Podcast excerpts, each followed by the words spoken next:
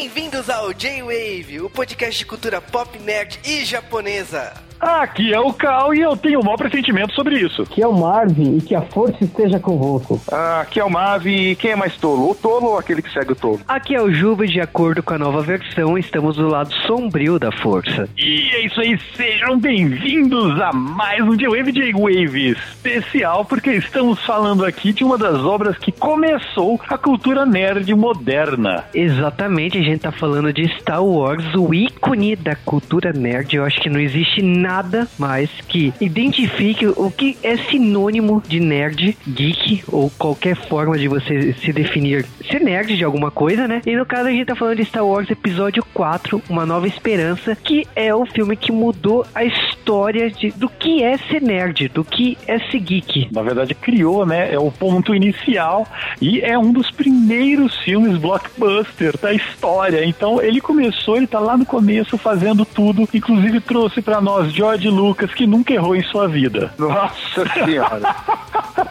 Nossa senhora. Tirando sempre, mas para gravar esse podcast especial, trouxemos aqui o Marvin Oi. e também trouxemos aqui o Mavi. Olá, que a força esteja com vocês, mas não muito. que não rasga. E é isso daí, então vamos direto falar sobre este filme e vamos, assim, ó, se você é fã de Star Wars, adora muito essa obra, coloca ela acima de todas as coisas, recomendo que você pare de ouvir agora. Ah, cara, a gente gosta mesmo, mas a gente tem que reconhecer que esse filme aumentou a média de peso considerável dos Estados Unidos, né?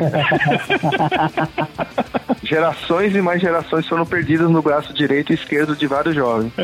Aquela geração, né, o, o braço definido e barriga grande, né, cara? É, cara, porra, literalmente, porra, vamos lá. E depois dessa entrada histórica, vamos direto começar o podcast 150 aqui do G-Wave. 150 é o número de chibatada que a gente vai levar.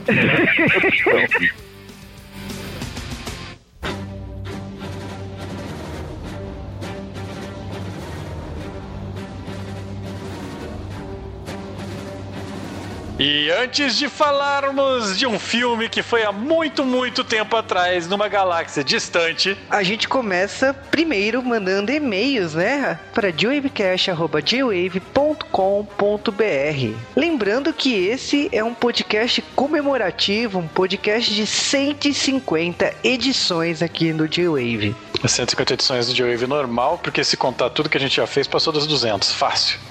Já passou de 200 faz tempo, mas toda vez que eu falo isso, o pessoal fala que é de sacanagem. Então, cara, no dia que rolar uma crise das infinitas terras aqui no J-Wave, a gente conversa. Mas é. São É, galera, ó, são 150 podcasts, 150 gravações e o J-Wavecast ainda não morreu. Que continue assim, cara.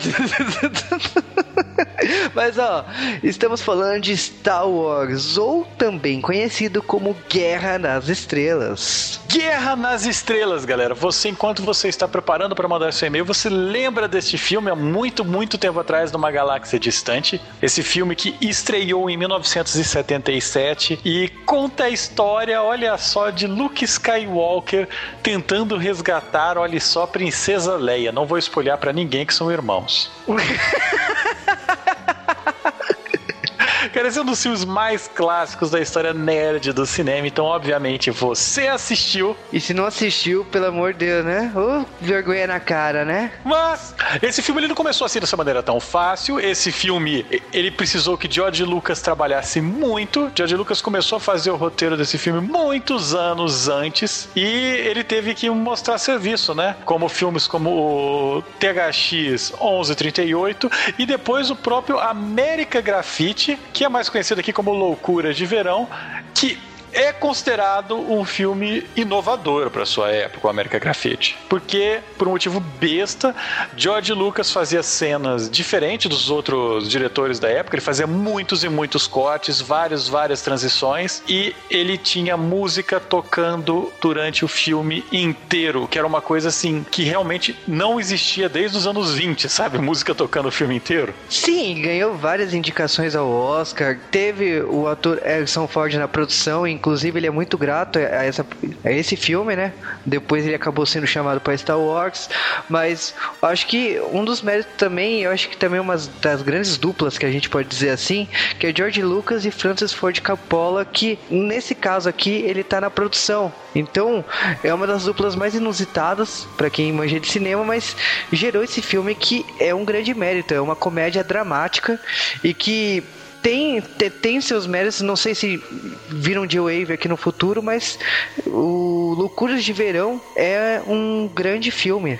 É, o Francis Ford Coppola, junto com o Steven Spielberg, são os diretores que o maior ressentimento que eles têm com o George Lucas é que ele nunca deixou nenhum dos dois dirigir um Star Wars. Mas. É, mas Steven Spielberg te, lhe ofereceram dirigir Star Wars e ele rejeitou ultimamente, né? Então, pera lá, né? Ofereceram pros dois, viu? É, os dois mas... falaram não, mas tudo bem. Mas George Lucas ele já tinha o um roteiro em mãos, ele queria fazer esse filme e ele chegou para várias produtoras, várias empresas e falou: Olha, eu tenho aqui esse filme em mãos. É um filme sobre uma guerra e ela é nas estrelas e, e tal. Tipo, vocês querem fazer? E os filmes de ficção científica, desde os anos 50, anos 60, eles estavam muito mal vistos pelo cinema. Desde do 2001, ninguém fazia algum filme que, tipo, atraía algum interesse. O próprio 2001, ele meio que matou o interesse em filmes desse gênero, é, porque ele entendeu, né?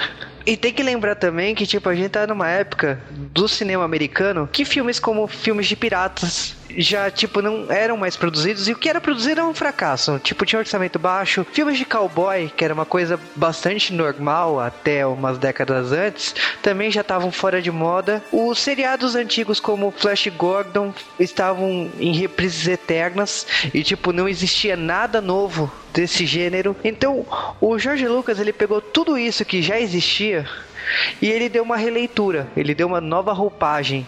E a nova roupagem dele foi pegar o espaço do Flash Gordon, pegar a forma de história de faroeste, pegar a aventura e o estilo de luta dos filmes de piratas e costurar tudo isso e transformar em Star Wars muita gente vai perguntar se nós não vamos citar sobre o monomito é, do Campbell, que foi definido no Herói das Mil Faces, e, e, toda essa série de livros que ele analisa os tipos de história, que ele cria a famosa jornada do herói. Galera, isso foi tão, sei lá, é, digerido por todo mundo em todos os lugares que eu acho que a gente não precisa explicar isso para vocês. Se vocês tiverem interesse, procurem aí por monomito. É, mas basicamente é a história básica de qualquer filme de ação dos últimos anos que você conhece. O interessante é que o George Lucas, ele realmente, ele pegou isso que o Juba falou, ele, ele era muito fã de filme de faroeste, ele era muito fã de um diretor japonês chamado Akira Kurosawa, que é quase da mesma época. E, galera, é a única vez que eu consegui enfiar Akira Kurosawa aqui no G-Wave de verdade, então implorem nos comentários que vocês querem filmes do Akira Kurosawa. Inclusive, é interessante falar que tem até personagens desse filme que eram para ser interpretados por atores japoneses, mas eles não aceitaram. E, mas, tipo, ele juntou isso. Então, o gênero do Star Wars, o que que ele é? Que é uma grande, uma grande confusão para muita gente. Star Wars, ele não é exatamente uma ficção científica, ele é um, um épico misturado com uma space opera, misturado com um western, misturado com um filme de pirata. Então ele é uma grande bagunça. Mas a Fox ela aceitou esse roteiro do George Lucas, ela olhou e falou: "Bom, a gente aceita, a gente te dá aqui o dinheiro de pinga, que são 8 milhões de dólares, para você fazer esse teu filme, se vira com essa grana. Isso é um filme C, é um filme que vai passar em cinema de pulga, né? Não vai ser um filme bom. E você se vira com isso. É, mas essa, esse orçamento que ele conseguiu foi a muito custo. Ele tentou de todas as formas e não foi só na Fox. Ele bateu em todas as portas, ele recebeu muitos nãos. Até porque pelo currículo dele com o América Grafite e o THX, não, por mais que dos, todos os méritos que ele teve, não era o suficiente para ele ter um orçamento dessa proporção. 8 milhões em 1975, 1976 era muito dinheiro, mas muito é, dinheiro. Equivale hoje a mais ou menos uns, uns 30, 40 milhões, para vocês terem ideia. Então era uma grana do caramba. Então já foi um absurdo ele ter ganhado esse dinheiro. Teve, teve outras coisas que ele teve que fazer, ele teve que abrir mão, teve N versões do roteiro. Tipo, Luke Skywalker já foi anão, Luke Skywalker já foi uma garota japonesa. Então rolou muita coisa é, antes Lu de chegar. Luke Starkiller, né, como é conhecido.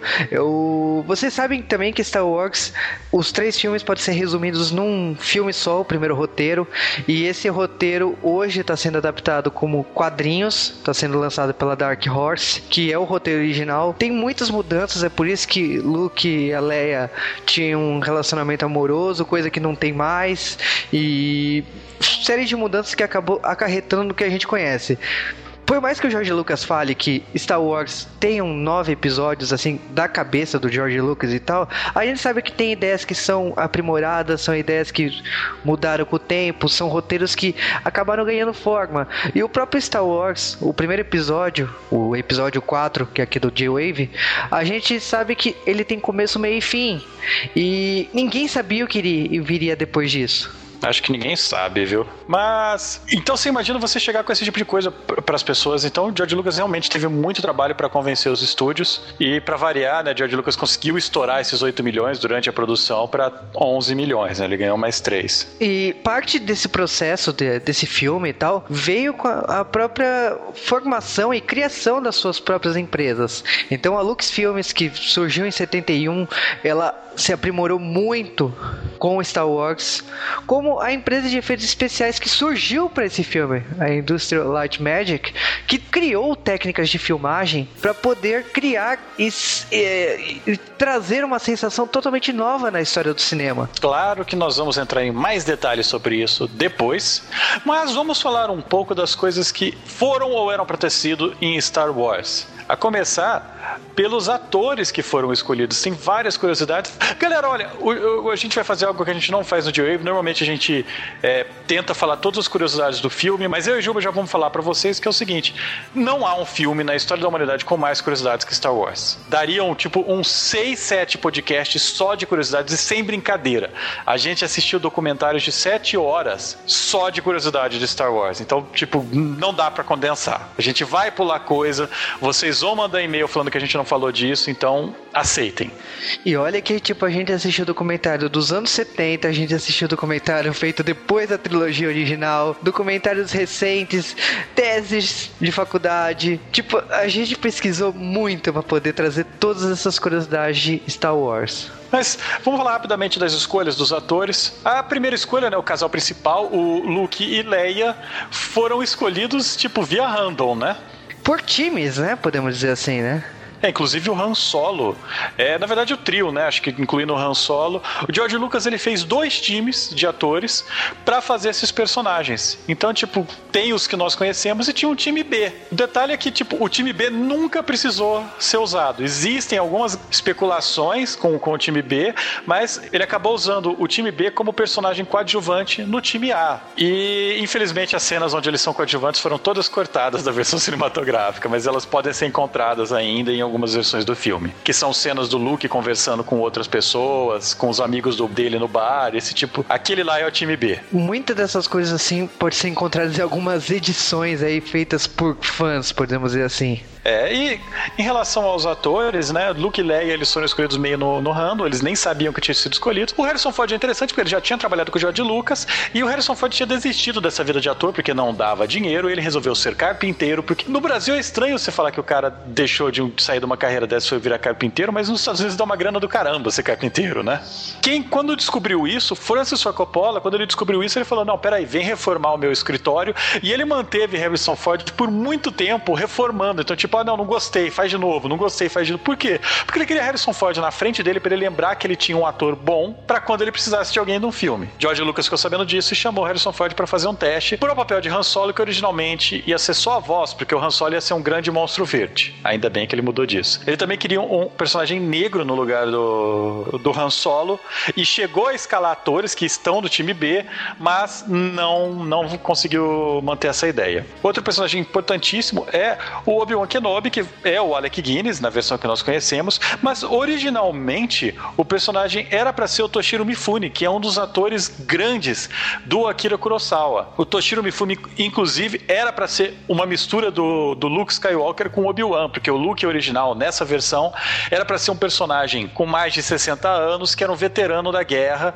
e estaria lutando contra o aprendiz dele, que seria o Darth Vader. Então, a história mudou bastante, mas Toshiro Mifune não aceitou fazer parte desse papel porque ele tinha um sotaque muito gostoso. E também por ser outros tempos, né? Eu acho que esse intercâmbio entre Japão e Estados Unidos não era uma coisa bastante normal. É uma coisa que hoje, em filmes como O Último Samurai, você vê e tal, mas não era uma coisa muito normal da década de 70. Outra coisa é em relação aos vilões, todos os generais da Estrela da Morte, eles são todos atores ingleses.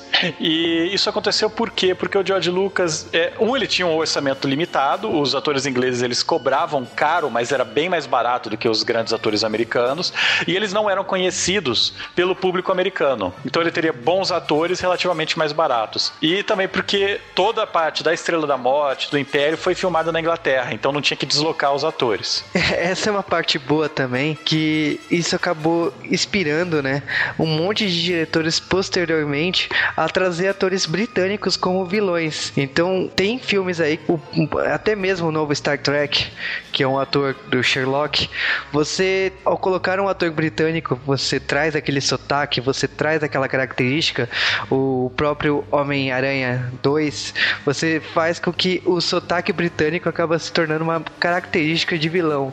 É engraçado isso, porque tipo na nossa realidade trazer um ator português para ser um vilão seria estranho, mas no, no cinema americano acabou virando o que podemos dizer de um clichê e foi graças a Star Wars. Uma outra coisa em relação a personagens, o, o Peter Mayhew, que é o ator do Chewbacca, e o David Prowse, que é o ator que tá por baixo da roupa do Darth Vader, não a voz, a voz é, é o pai do príncipe Nova York, né, o Mufasa. É, o que aconteceu é que o George Lucas chegou para os dois, ele queria gigantes no filme. O George Lucas ele tem uma tara por gigantes e anões, tá? Outra coisa, o George Lucas Skywalker era para ser um anão, como já dissemos. Então, ele chegou para os dois e falou: "Olha, eu tenho um personagem que é um mocinho, que é o Chewbacca, e tem um personagem que é um vilão, que é o Darth Vader. Escolham". E os dois atores, tipo, sem falar um com o outro, eles já tinham escolhido: "Ah, eu quero ser o vilão, eu quero ser o mocinho", e ficou. Legal é que o ator do Chewbacca, o George Lucas, ele chegou num, num hospital, o cara levantou para falar bom dia para ele, né? Que ele estava procurando por um gigante. O George Lucas olhou e tá contratado, não teve que fazer mais nada, sabe? Lembrando que ele tem 2 metros e 20. E é um consenso geral, praticamente todo mundo que trabalhou em Star Wars quer arrancar isso da carreira deles, né? e bom, isso só é uma amostra das curiosidades de Star Wars. Agora fique com o podcast sobre o filme do Star Wars Episódio 4, Uma Nova Esperança.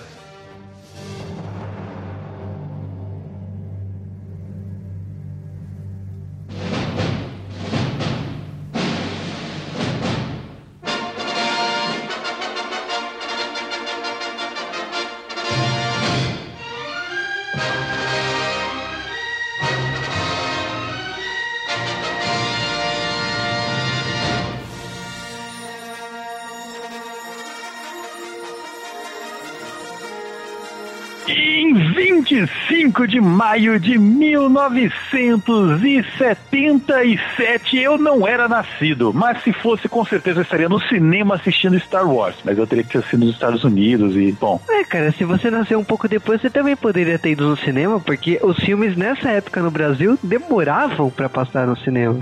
Não só demoravam, como Star Wars ficou mais de um ano no cinema no Brasil.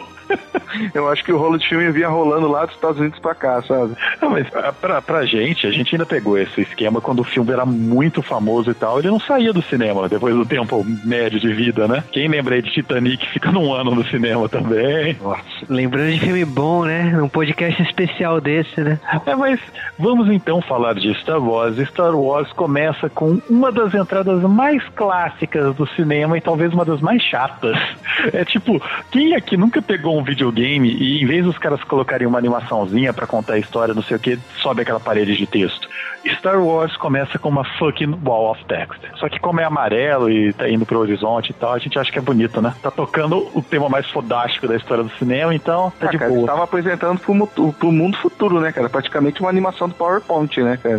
Não, mas a PowerPoint, como se George Lucas tivesse inventado o PowerPoint, você fala isso. É, Star Wars é um grande filme motivacional, né? É, ah, Star Wars e a técnica de PowerPoint, cara. A Microsoft aprendeu muito com esse filme. Ah, se você acha que o problema são as palavras que estão subindo por aí, tem muitas coisas que o PowerPoint aprendeu daqui, como transições, cara. Tipo, Nossa, é verdade. e como se passasse uma, um rodo, né, pela tela de um lado pro outro. Eu achei que isso ia mudar nos filmes modernos, mas não, sabe? Continua igualzinho.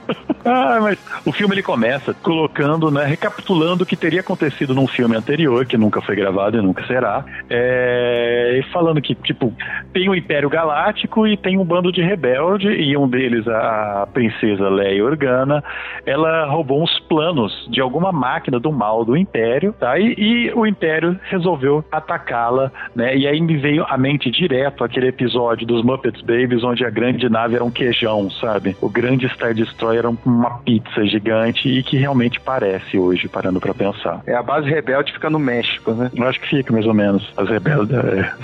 Mas, cara, vamos falar, ó, é, é, até hoje, é, eu acho que essa grande miniatura de plástico com, com o formato de Star Destroyer atacando outra navezinha é uma, uma cena inicial clássica. Acho que de milhares de vezes nós já vimos isso daí. Praticamente todo Star Wars começa assim, sabe? Pra que mudar o time que tá ganhando, né, cara? E aí nós temos uma manobra Hanna-Barbera, né? Que, que é o R2-D2 e o C-3PO, que são dois robôs andando várias vezes em círculos pelo mesmo cenário, e os soldados andando também no mesmo cenário. Eu acho que só tem esse canto em L do, do dessa nave deles, né? e, e, a gente sabe também que, que não dá pra ver nada em Elmo do Stormtrooper, porque quando aparece os Stormtroopers, um deles já enfia a testa, né, no, no, na porta da nave. Muito foda. Pois é, né, cara? Os Stormtroopers são a tropa stealth perfeita, porque todas as naves são brancas e os caras se vestem de branco, né, cara? é camuflagem. Puta, agora tá entendido por que, que eles são brancos. Aí, cara, chupa essa. Os elmos de pedreiro do, do, dos rebeldes, cara. É, na feita de gesso, né? Ah, mas, ah, cara, é, esse começo é bastante clássico. Eles estão sendo abordados por uma nave, pela maior nave que nós tínhamos visto até então no cinema tal. Tipo, antes disso só tinha visto, sei lá, Flash Gordon e coisas do tipo. Não tinha naves nessa escala de falta de noção, a não ser em Star Trek. E, e mesmo assim, o Star Destroyer é bem maior do que as naves de Star Trek, sabe? É um destroyer, né? O nome já diz. Porra. Mas é, nós temos um tiroteio no começo e nós também ficamos sabendo que alguém passou uma, alguma coisa pro, pro robô lata de lixo, né? Pro frigobar com rodinhas do R2D2. E os robôs, eles acabam numa missão especial e ejetam da nave numa, numa dessas uns cápsulas de, de, de emergência. E o, o, Império acha que tá de boa, porque não tem sinal de vida, não tem nada lá. E nesses primeiros instantes, a gente primeiro, a primeira coisa que a gente percebe é que um dos robôs não sabe calar a boca. Cara, a gente é apresentado o R2D2 e o C3PO e tipo, sinceramente, a gente por um momento assim, se você nunca viu Star Wars, você fica achando assim, será mesmo que eles vão, irão ser os protagonistas? Porque não dá. Ele fica lá falando, falando, falando e fala assim, meu, vamos pra aventura, mas a gente não pode ir na aventura, é muito perigoso. Por que você vai na aventura? A aventura é muito perigosa, não vamos na aventura. Pelo amor de Deus, vai logo pra aventura, avança logo essa porra do filme. Vamos logo. Eu acho um racismo Nesse falar que eu... filme a gente é introduzido ao maior vilão do cinema, né, cara? O Darth Vader e sua cabeça de pinico, né, cara? Caraca, hein, velho. E suas eu, eu técnicas lembro... de interrogatório perfeitas, né? O cara, Cara, enforcando ele pedindo pra falar. É, fale. Eu não consigo. Fale, não consigo. Ah, mas, cara, esse começo todo do filme é clássico, é muito, tipo, sei lá, acho que tá tatuado na mente de todo mundo que é nerd. E o foda é que o cara era gigante, né? Esse ator aí, o Jeremias que tava dentro da Vader, é um jagunço. É muito foda o cara que tá dentro. Mas, é, eu, eu acho que esse começo, quando eu vi o Darth Vader pela primeira vez, eu não sei quanto a vocês, mas pra mim ele era um Stormtrooper rebelde, sabe? Pintei minha roupa de preto. cara, mas eu vou te falar, falando sério. assim, Stormtrooper emo, né, cara? É, eu sou, eu sou- eu sou do mal. Ele põe respeito, ele sendo o único personagem de cor negra, né? Porque tá, tá todo mundo lá de branco e, tipo, quando ele aparece, eu falei, pera aí, né? Pô, é esse aí que manda, esse é o manda-chuva. Porra, e aí quando ele fala, você vê que é almofável, né, velho? Essa piada tá invertida, cara. A geração de hoje viu ele antes de Star Wars. Mas ó, falando sério, o, o que acontece assim, a gente é apresentado aos, aos dois robôs e ao Império. E a gente sabe, pelo menos o que está sendo mostrado ali, que tem uma princesa que foi presa porque ela vazou informações. Teoricamente, ela passou informações e o Darth Vader ele tá ali falando assim: olha, eu sei que você passou e já que você fez isso dentro da minha nave aqui, você vai ser presa. Aí eu falei- Aí ela fala assim: não, você tá rompendo um acordo do universo, da paz e não sei o que. Não, não, não, não. Você tá aqui na minha nave, acabou, acabou, você vai ser presa. Quem que será que faz isso hoje em dia, né? tira essa roupa preta. Mas, cara, é, você tem esse negócio do, do Darth Vader conseguindo informação dela, é bem diferente. No filme fica só, tipo, no filme aparece um robô com uma seringa pra, pra botar medo nela. E pra quem não tem vida como eu e ouviu, ouviu o audiodrama, você também, eu sei. Exato. Por causa que os gemidos dela são muito eróticos, cara. O Darth Vader no audiodrama, ele usa força pra interrogá-la, ele faz um caralho a quatro com a menina, velho. Olha as palavras que você usou, usa força e caralho. É justo.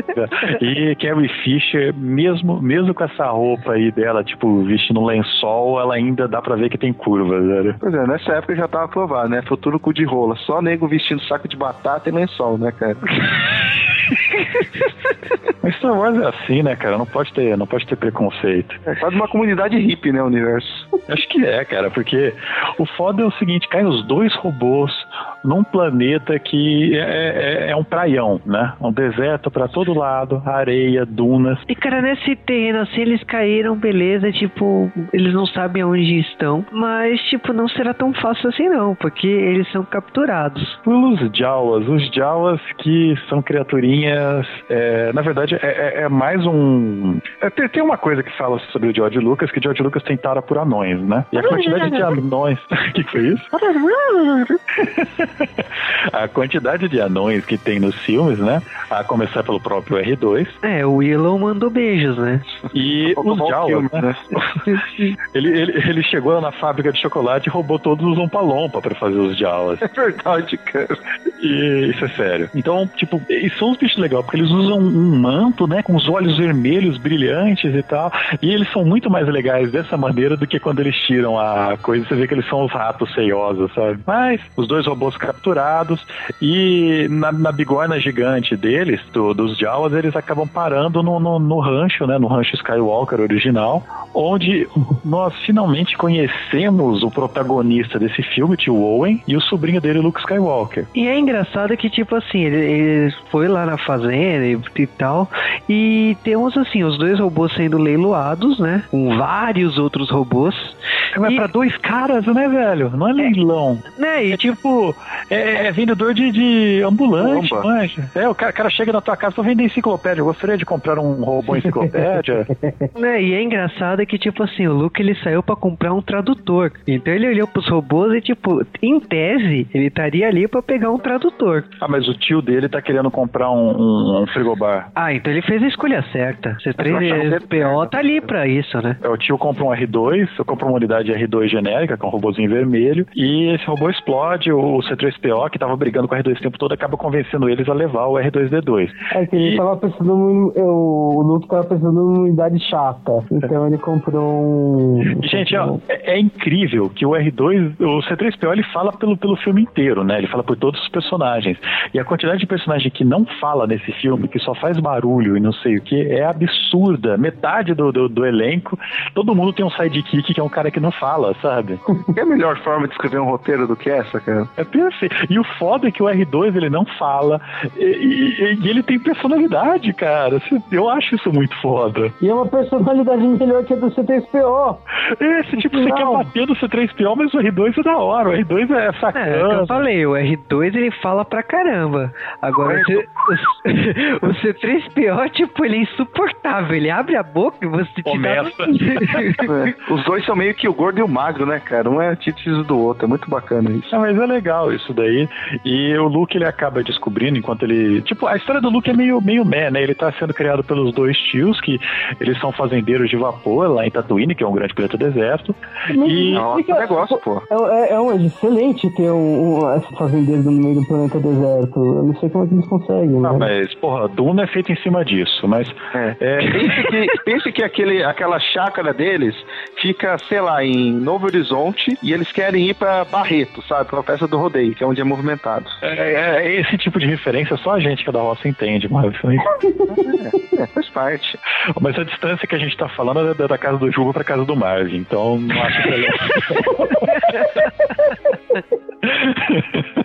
Mas aqui tem metrô. Agora continua o podcast.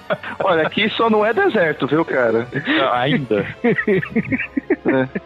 Não, mas, Depender da gente vira. É, não, mas aqui uma fazenda de vapor ia dar dinheiro não, velho. Porra. Mas, uh, vai, vamos lá, tirar galera. mal pra caralho, como que não é fazendo de vapor, né, cara? Luke Skywalker, ele tá querendo sair desse, desse fim de mundo, né? E tá querendo se unir ao exército, porque sim. E o- os tios dele falam que não, não sei o que. Falou que ele é igual ao pai dele, ah, o seu pai que era assim, não sei o que, igualzinho o pai dele. Não sei. Aí você fica olhando, ah, foreshadowing, né? Provavelmente o pai dele é alguém importante. E se houverem no, no futuro filmes contando a história do filme, eles vão levar tudo isso em consideração de uma maneira bem legal e que faça sentido, né? Só que não. Obrigado, George Lucas.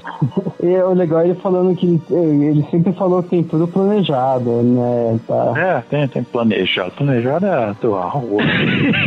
Mas, e aí o que acontece é o seguinte, vamos lá, vamos lá. É, o, o R2D2, né, o frigobar com defeito, ele mostra um holograma. O Luke, tipo, o Luke tá, tá, tá. Naquela época você tinha que ter muito, muita imaginação, né, pra se virar sozinho no deserto, morando na roça e tal. E o Luke, ele olha, a primeira vez que ele vê uma, uma mina gata pra caramba lá se curvando na frente do robô no holograma, ele já pensa com certeza que é um, um prom, né, velho? Olha, cara, o cara não deve ter visto uma mulher na vida há um bom tempo, viu, cara? No meio daquele deserto lá. Eu, eu acho que ele demorou umas quatro horas ainda pra sair daquela sala, sabe? Só vendo aquele holograma. Não, não, mostra de novo o holograma. Vai, de novo, de novo, dois minutos. A gente tá falando de um futuro onde então isso seria um pornetube. É. Mas falando, falando Nossa, sério. eu Pode dois, D2. confortável você ser um dos robôs nesse momento. Ah, galera, ó, mas é, o que acontece com o R2, eles acabam avisando, né? O R2 conversa através do 3PO que eles estão procurando por um tal de, Ben- de Obi-Wan Kenobi. O Luke só conhece um tal de Ben Kenobi que mora na Será que é a mesma pessoa? Ah, não, pode ser um primo, parente. Tem o É, mesmo parente. nome, né, cara? Parente, a galáxia é muito distante. E numa, numa muito tempo atrás. E o, é, basicamente, e o Luke falou: não, ele é um velho louco lá, mora na puta que pariu, a gente vê isso daí outra hora, né? Agora não, não vira. E o Não existe R2D2. telefone nesse futuro. Claro que não, porra, eles estão no deserto, mano. E, é, e o É o R2D2, Cal. o R2D2 resolve ir a pé, né? Com a incrível habilidade de subir escadas dele. Obrigado, Lord George Lucas, de novo. Olha, olha que ele voa. Obrigado, George Lucas. Resolveria tantos problemas dos outros filmes, sabe? Pelo menos explicaram como que ele saiu. Ele voa. Cara, mas eu vou te falar uma coisa. O problema, sinceramente, é o primeiro momento que eu questiono alguma coisa de Star Wars é nesse vídeo que a Precisa Leia aparece de frames aí. O ângulo que esse vídeo foi feito. Porque, tipo, em tese, teria que ser feito de frente, né? Teria que ter mostrado a Precisa Leia de frente Cara, apertando o ela, botão. ela era piriguete nessa época. Ela filmava de frente pro espelho, mano. Nossa, cara, que ângulo é aquele? Ah, mas, ó, o que acontece é que o R2 acaba indo na frente, vai todo mundo atrás do, do tal Ben Kenobi, ou atrás do R2, e são, são emboscados por homens de areia ou algo do tipo, e aí um grande assustador velho chacoalhando as mãos afasta os homens de areia. Pode ser um bêbado, né, cara? Tá ligado? Aquele...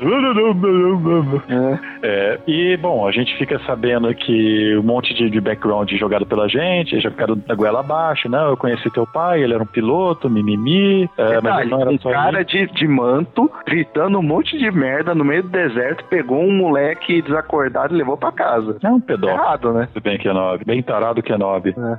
E, bom, conta a história, ele, ele explica todas essas migué pra ele dá um sabre de luz, né? Toma, ó, aproveita que você é um moleque jovem, capaz e responsável, tá aqui uma arma de destruição em massa. Meu Não pode Deus. dar errado. Obi-Wan que bebe, né, cara? É um maluco do Que caralho. bebe pra caramba. O Mave, Mave lembrando meu nick de Quake, filho da puta. Não, cara, pô, olha aqui, garoto, eu conheço você ali, fazendeiro, né? Sabe pilotar bem e tal. Olha só essa arma aqui, ela é bem, bem legal. Ela solta um feixe de luz e corta tudo que tem na frente. É teu. Cara, tipo, ele faz isso. Eu acho que essa é a praticidade do roteiro. Porque. É teu pai, né, cara? É, do Como teu assim? pai. Não, e tipo assim, as explicações vão piorando. Assim, ah, ele foi um, um guerreiro muito importante e acabou, tipo, o Darth Vader acabou com ele, então. É, e, e pronto, aí você fica olhando, tá, mas eu não, não, não tô entendendo o que você tá falando até agora, filme. Maior cloroqueiro da galáxia, né, cara?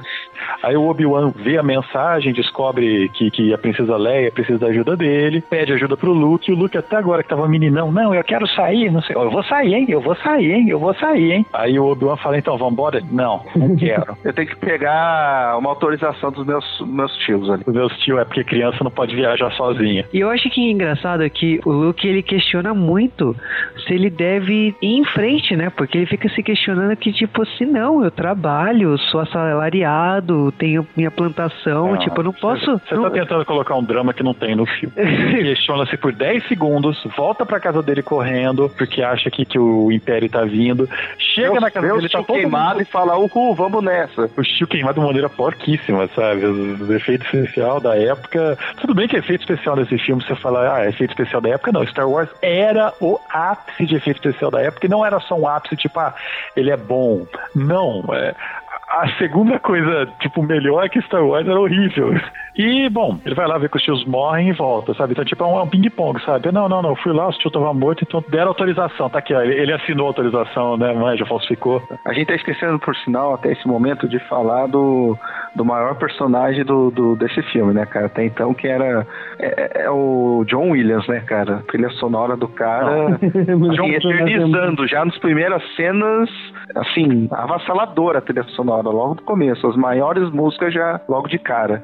E é engraçado você falar isso, porque o George Lucas tem uma coisa que pouca gente percebe, mas é uma mania dele, ele que inventou isso daí, que é esse negócio de você ter trilha sonora tocando, não só na cena-chave do filme, mas o filme inteiro. A trilha só não toca, só não tem trilha se o silêncio for te causar algum choque. Então ele faz isso desde o American Graffiti e no Star Wars. Eu acho que John Williams nunca trabalhou tanto na vida para compor música, porque o filme inteiro uma grande obra orquestrada. E com músicas icônicas. Porra, porra, todo o tema do. Qualquer, inclusive, qualquer música do Star Wars que você escute, você instantaneamente reconhece que é de Star Wars. E não precisa ser nenhuma dessas famosas que as pessoas sabem, sabe? Até na Índia, né, cara? Eu quero que você morra.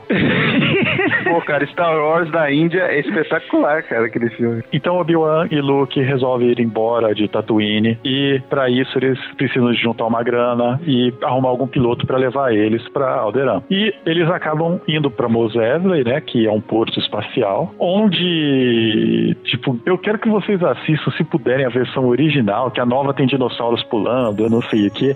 A antiga também, cara, só que eles são muito discretos no fundo porque são uma grande borrachona, sabe? Aliás, a- aliás, essa cena da- com os CGs, é, ela salta, né, nos olhos, porque, tipo, você tá vendo um filme dos anos 70, então você tá acostumado com certos efeitos. Quando entra nessa cena da cidade, tipo, não tem como deixar de ignorar tais efeitos que, tipo, você sabe que não foram feitos na década de 70. Ele é muito distra... é, distrai demais, tira do filme na hora. E isso incomoda, tipo, eu- sei que é uma coisa que o George Lucas fez pra melhorar o filme, né, Pra atualizar o filme, mas eu sinceramente assim, eu me sinto incomodado quando eu vejo tais efeitos que chamam mais atenção pra si do que o próprio filme. Sim, Isso cara, mas é pelo muito- menos esse início de Mos Eisley, cara, no, nos inter- no introduz a mitologia Jedi, né, cara? Por causa que eles chegam e já. Vocês não estão procurando esses androides. Vocês nos deixarão passar. Pô, cara, o que, que ele tá fazendo, saca? É magia. É muito maneiro essa mitologia que vai se formando de uma forma bem orgânica durante o filme. É, porque tipo, nesse momento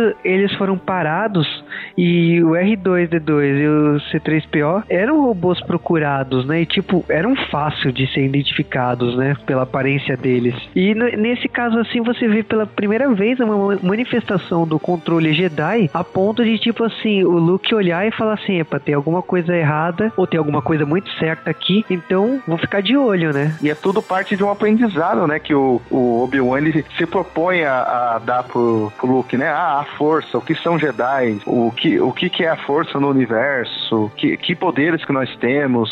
Tudo isso vai sendo desenvolvido de uma forma bem natural, né? E aí, nós somos apresentados a os dois personagens que também estão no coração de todo mundo que assistiu essa franquia. E estamos falando aqui de Indiana Jones e Tony Ramos. Vou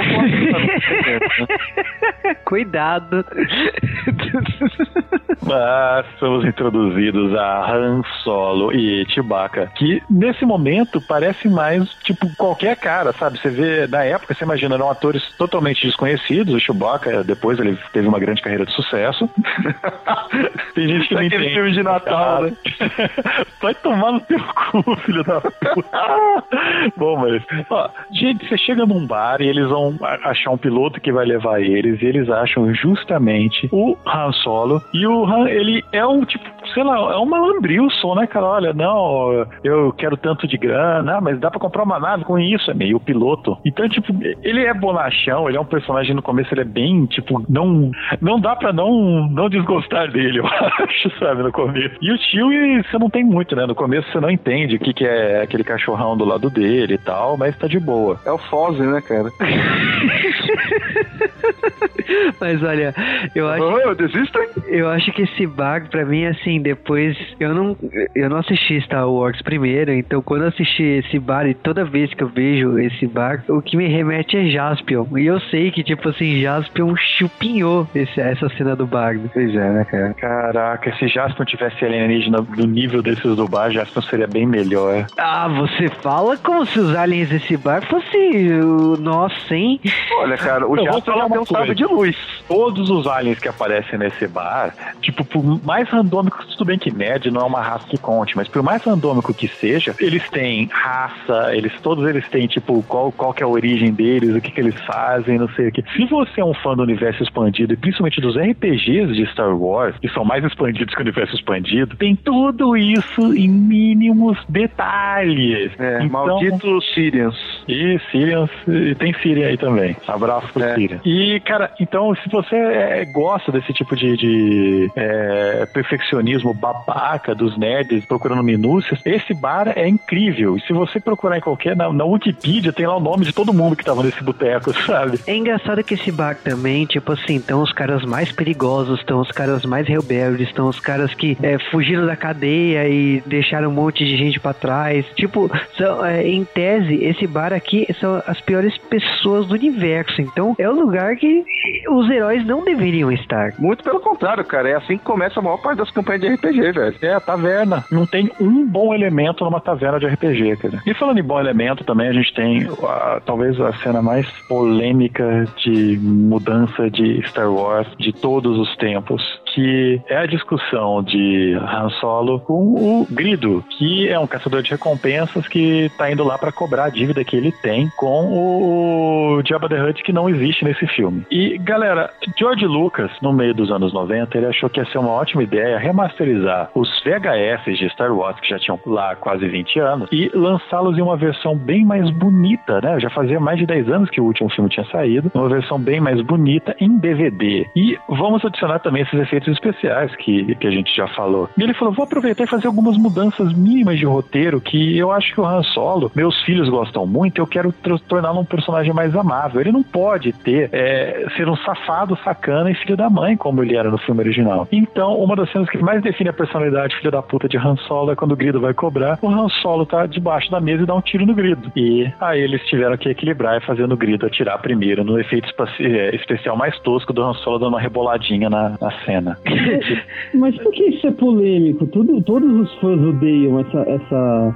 Odeio. E aí, aí quando eles lançam em remasterizado pro Blu-ray, bonitão, sabe o que, que eles fazem? Ah, não, vamos fazer eles atirarem ao mesmo tempo, já que eles reclamaram. Jorge Lucas, o problema é que o Grido não atira. Não é, não é Han atirou primeiro, o Grido não atira. Inclusive, Grido é uma mulher, gente. É, é uma tia que tá dentro dessa roupa dele, só pra avisar. Cara, é tipo, essa cena do tiro é tão polêmica, mas no Blu-ray ficou tão rápida, tipo, pra, pra justificar os dois tiros, tipo, não dá dois segundos isso. Não, E- aqui minha maleta, sabe? Não, Esse, esse ficou. Isso é ridículo, não é polêmico, é diferente. É, não há porquê. Não teve por que mudar, não teve por que Né, é. Mas ó, então rolo, o Império chega, todo mundo vai perseguir, eles entram correndo na nave e vão viajar fazendo um, um dobra para Alderan. E os Aí Star somos Wars introduzidos recorrem, a né, pra personagem, a. Millennium Falcon, Cal. Ah, Millennium Falcon, que é um personagem recorrente né, da franquia Star Wars. A lata velha mais veloz do universo. eu tenho um sonho de ter uma miniatura da Millennium Falcon na minha mesa, sabe? Mas eu também tenho um sonho de não pagar por ela, porque eu não, não sou tão idiota. Mas os fãs do Joe podem tirar de presente.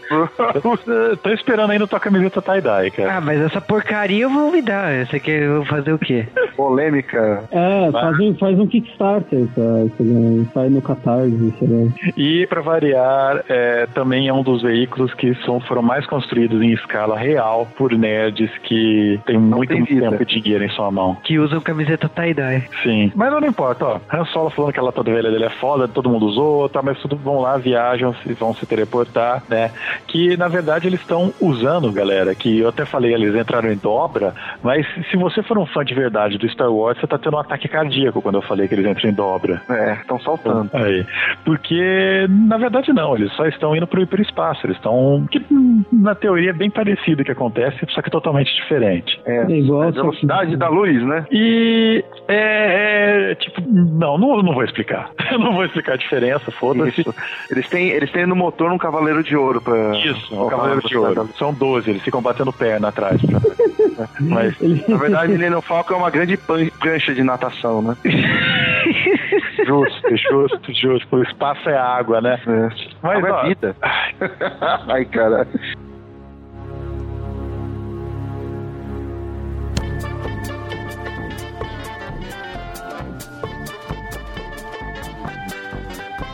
E estamos mais em um bloco aqui no G-Wave especial Star Wars. E nesse caso aqui a gente vai falar de efeitos especiais. Efeitos especiais que foram fundados por George Lucas. George Lucas chegou e falou: estejam criados, porque antes de George Lucas eu não considero aquele efeito especial. Desculpa, tubarão. Mas, cara, tubarão não é bom, cara.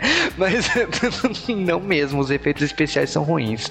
Mas a gente tá falando de Industrial Light Magic, fundada em 1975, sim, fundada no período de produção de Star Wars. E essa empresa, né, ela é responsável por técnicas de filmagem inovadoras que deram a sensação de batalhas nunca antes vistas na história do cinema. É muito interessante porque o George Lucas ele não tinha nenhuma ideia de como ele faria as cenas de nave. Até aquele momento, as cenas de nave elas eram feitas com naves num cenário preto penduradas em, em corda e você ia arrastando ela, como é feito, por exemplo, com a Enterprise e com N outras naves que você vê na ficção. E eles basicamente tiveram que inventar, criar todos os efeitos especiais. Antes disso, os efeitos especiais normalmente eles eram feitos como um desenho animado, esse tipo de efeito, né? E esse desenho animado era colado em cima da- das cenas, né? E George Lucas queria algo novo.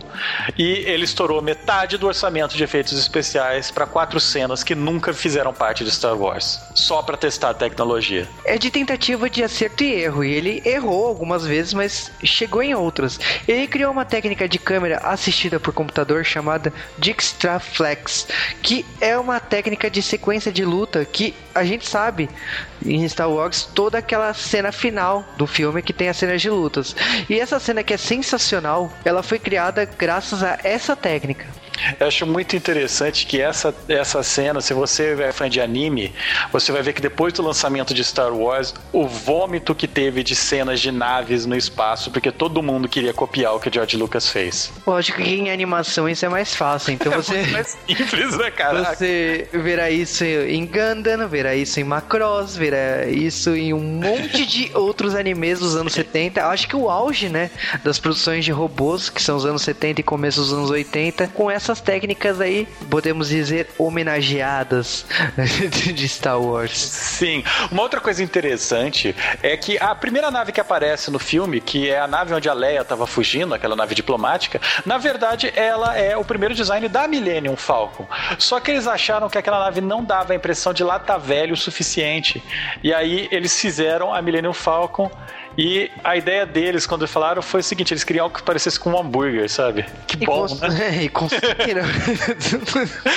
Mas E é interessante que a forma como eles filmaram permitiu que você pegasse uma nave como aquela lá, que ela tem mais de um metro, aquela nave da Leia, e colocar junto com aquela nave do Star Destroyer, que tem menos de um metro, ela é bem pequena. E colocar as duas numa cena e parecer que uma é minúscula. Então, esse tipo de, de jogo de câmera, de ideia assim, fez a Industrial Light Magic disparar, tipo, explodir cabeças.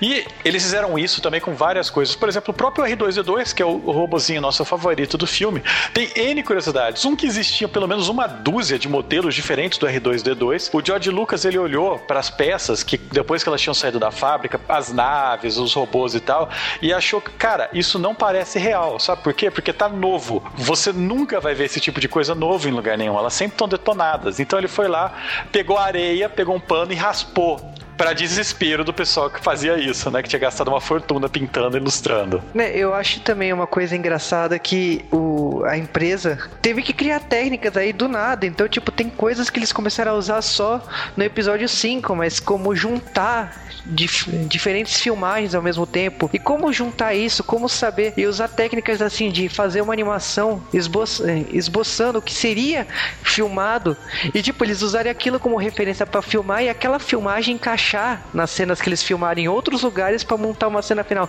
Hoje é prático imaginar isso com um computador, mas a gente tá falando de uma época que isso era, montado à mão, que todas as cenas eram feitas milimetricamente, filmadas daquele ângulo para serem encaixadas e no final ficava perfeito. A gente também vê isso em técnicas como no De Volta para o Futuro que usava os mesmos atores. Essa técnica é usada em outros filmes numa época que não existia computadores para isso.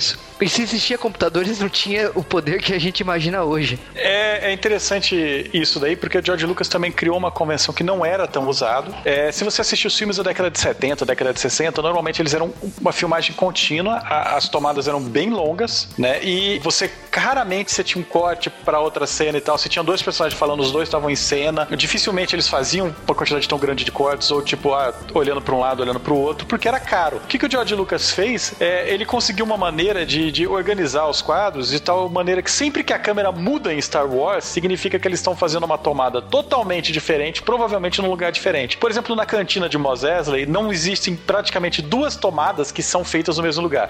A banda foi filmada em um lugar, a cena do Han Solo foi filmada em outro lugar, a cena com o Luke foi filmada em outro lugar, a cena do duelo foi filmada em outro lugar. Tudo isso foi encaixado de uma maneira que parece que é orgânico e você não percebe. A mesma coisa a casa do Luke. Cada vez que ele tá falando com um dos tios que troca a cena, esses personagens raramente estavam no mesmo lugar, na mesma cena. Eles foram gravadas, inclusive, em países diferentes. A Estrela da Morte, as cenas de nave. A cena de nave, inclusive, é aquela velha brincadeira, só tem um corredor de 5, 6 metros. Aquilo foi usado a exaustão e parece que as naves são gigantes. George Lucas basicamente inventou isso. Em relação a invenções dele, também voltando aos robôs, o, o C3PO e o R2D2 são interessantes porque o R2D2 originalmente ele falaria assim como o C3PO, eles não sabiam como ele ia falar, só que nos primeiros momentos de gravação, o ator que estava dentro, né, o anão que estava dentro do R2D2, ele não conseguia enxergar o que estava acontecendo para conseguir guiar o robô para andar, para fazer esse tipo de coisa.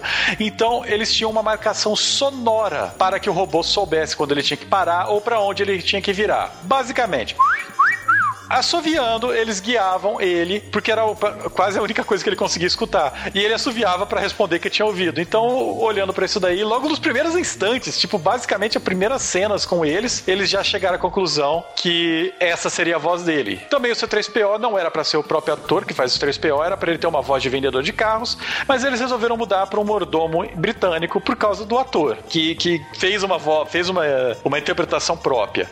O Darth Vader, por exemplo, tem um sotaque britânico que eles não usaram, com uma voz totalmente diferente. O, Chewbacca, e aliás, não só o Chewbacca, mas como todos os personagens, inclusive R2D2 e tal, que não falam no filme, que só fazem barulho, os atores estão falando todas aquelas cenas para marcação de tempo. Então, existe uma versão do Star Wars que tem legendas para todas as frases do Chewbacca, porque existem filmes do ator falando o que o Chewbacca estaria falando. Então, isso é bastante contínuo. Quanto à maioria dos efeitos especiais, a gente conhece, né?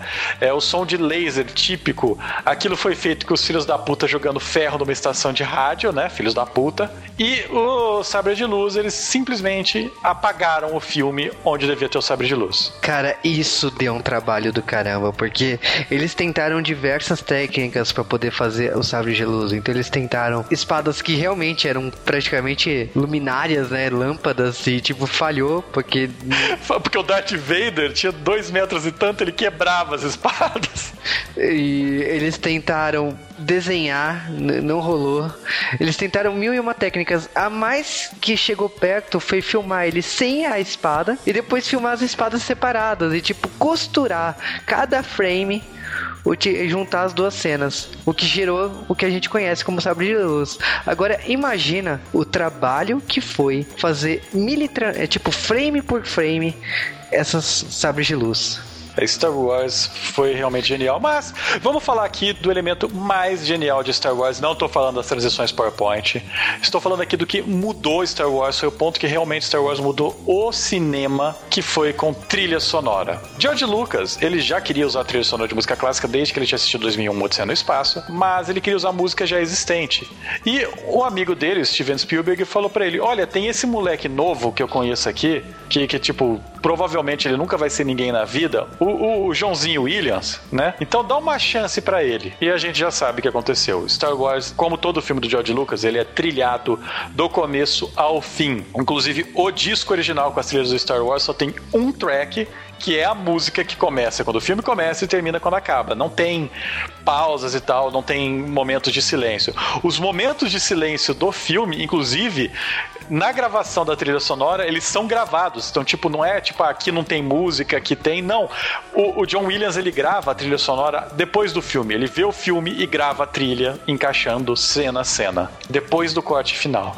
Então, tipo, isso virou uma, uma tipo base da franquia Star Wars. As músicas de Star Wars, elas são totalmente reconhecíveis e mesmo as músicas terciárias, você escuta uma batidinha de Star Wars que não tem nada a ver com os temas principais e você fica abismado, você fala: "Nossa, que música da hora!" E obviamente é Star Wars. E uma coisa interessante é que aquela fanfarra da Fox tinha em todos os filmes, mas ninguém nunca conseguia fazer nada com ela, porque ela basicamente era para chamar a atenção das pessoas no cinema. John Williams olhou para aquela fanfarra e falou: Peraí, eu vou regravar essa fanfarra e eu vou fazer essa porcaria de fanfarra encaixar exatamente no meu tema para parecer que é uma coisa só. Então, na minha cabeça, sempre que eu escuto um tema da Fox, eu escuto o tema do Star Wars logo depois. Eu quero saber se algum de vocês também faz isso.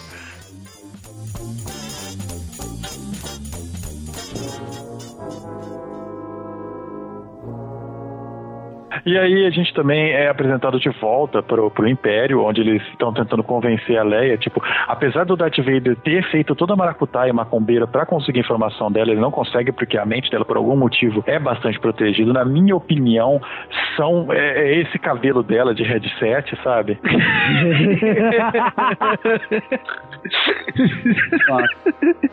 Mas olha, falando sério, a Princesa Leia, em termos de peso nessa história, ela não tá acrescentando nada, porque a, até o momento na história, todo momento que ela aparece, ela fala que ela não vai contar nada, que ela não vai, ela não vai ceder, e tipo, ela é um personagem morto, você só sabe que ela é a princesa em perigo, que em algum momento o protagonista terá que salvá-la, que é o Luke. É, o Luke é o ogro, né? O Darth Vader é o dragão da torre. O que acontece é o seguinte, com a princesa Leia, com essa participação dela, dela, de falar que não cede nada e tal, o Darth Vader ele, ele se irrita profundamente, tipo, com, com o que tá acontecendo, ele sabe que tá acontecendo outras coisas ao redor. É, nesse momento entra também o Almirante Tarkin, que ele olha, você não vai falar? Então, ó, tá, essa nave que a gente tá, ela chama Estrela da Morte. Você sabe por quê? Porque ela destrói planetas. Então, uma, é, onde tá a loja? Não entendi, mas tudo bem. Não, mas cara, é um Ela é belo um nome. sol? Ela é um sol? Na verdade, é um satélite, né? Então, É.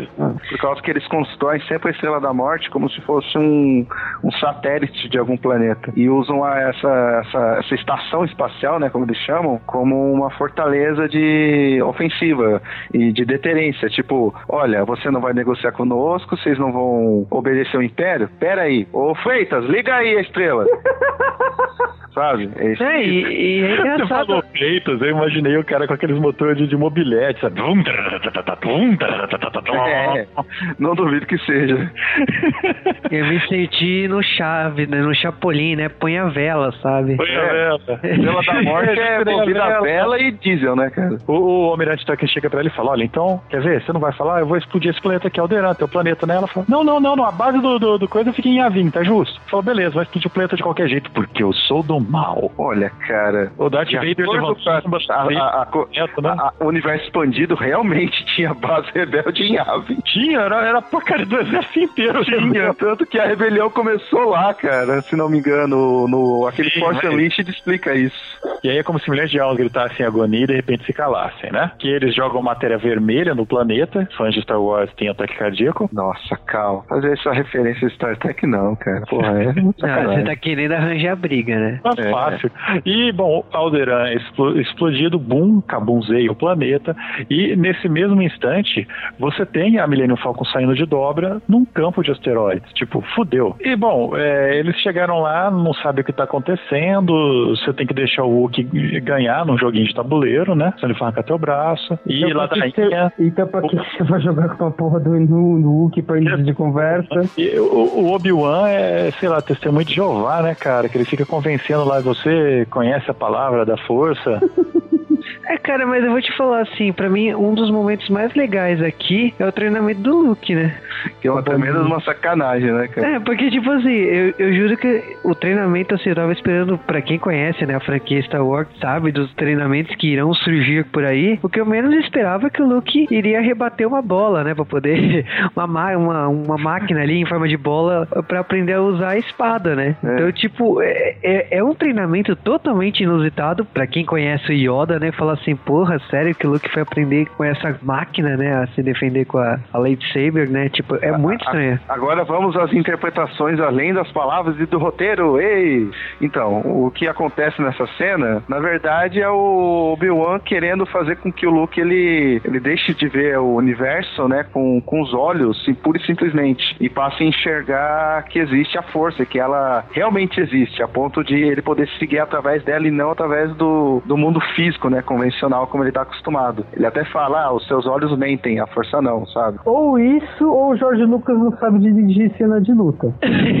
Mas, cara, eu acho que essa cena também é uma cena que virou um clichê na história do cinema e na história de filmes orientais e, e um monte de outras coisas. Porque é quando você coloca um personagem que, teoricamente, precisa lutar sem ver e sentir. Por isso que ele usa um capacete pra não ver o, o que ele tá treinando, o que ele tá combatendo. E nesse caso, assim, o que você vê é ele sentindo, vamos dizer assim, o inimigo. Por isso que ele aprende a lutar sem ver. E quantas histórias você já não viu por aí em que o personagem estava com os olhos vendados e aprendeu a enfrentar aquele inimigo sentindo a energia do inimigo? Quantos filmes, quantas séries, quantos livros você já não viu essa cena? É, porque assim, é de fato, né, cara? Você tem como, através da linguagem visual, você exteriorizar vários sentimentos do, do, do ser humano, né, cara?